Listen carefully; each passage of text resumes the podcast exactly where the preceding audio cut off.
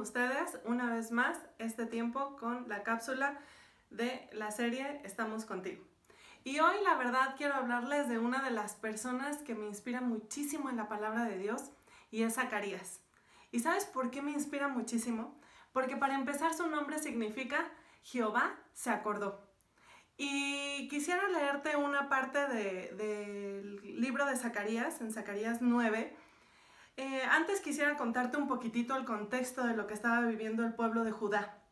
Judá estaba en una reconstrucción del pueblo y del templo de Dios y llegaron unos enemigos mucho más fuertes que el pueblo. El pueblo de Judá no era la primera potencia ni mucho menos. Y entonces llegaron unos enemigos mucho más grandes y mucho más fuertes y mucho más poderosos. Ahorita vamos a leer una parte de estos versículos. Pero yo quiero decirte como introducción es que Jehová se acuerda de ti y de mí. Y vamos a Zacarías, por favor, 9, versículo 9. Y me encanta cómo empieza. Hoy voy a leer cuatro versículos muy cortitos, pero sustanciales. Alégrate mucho, oh hija de Sión. Da voces de júbilo, oh hija de Jerusalén. He aquí, tu rey viene a ti, justo, victorioso, humilde, montado en un asno sobre un borriquillo, hijo de asna. Entonces, número uno, alégrate, da voces de júbilo.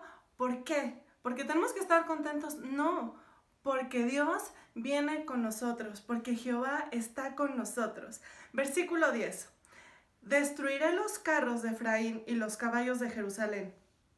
También serán destruidos los arcos de guerra.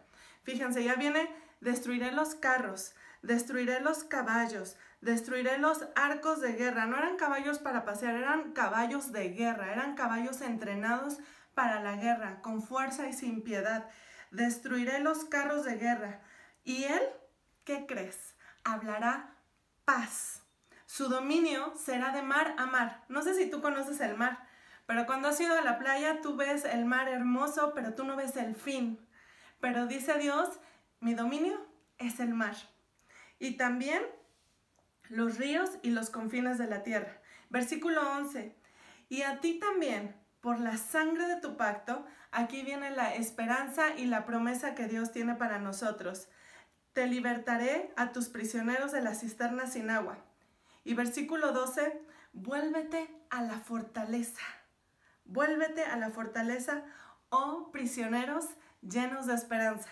Yo no sé si tú estás viviendo una situación de, prisión, tal vez te sientes eh, prisionero en tu casa, eh, tal vez estás viviendo una prisión eh, económica, tal vez estás viviendo una prisión de salud, yo no sé qué tipo de prisión estés viviendo, pero ahorita el, el Señor me habló esta palabra de decir, pues si somos prisioneros, que seamos prisioneros llenos de esperanza, porque la promesa de Dios es sí y amén. Y no es con nuestra fuerza, no es con nuestras eh, lo que tengamos, sino que es con el Espíritu Santo. Y pues muchas gracias por este tiempo y llenémonos de esperanza en el Señor porque la promesa ya está. Un abrazo.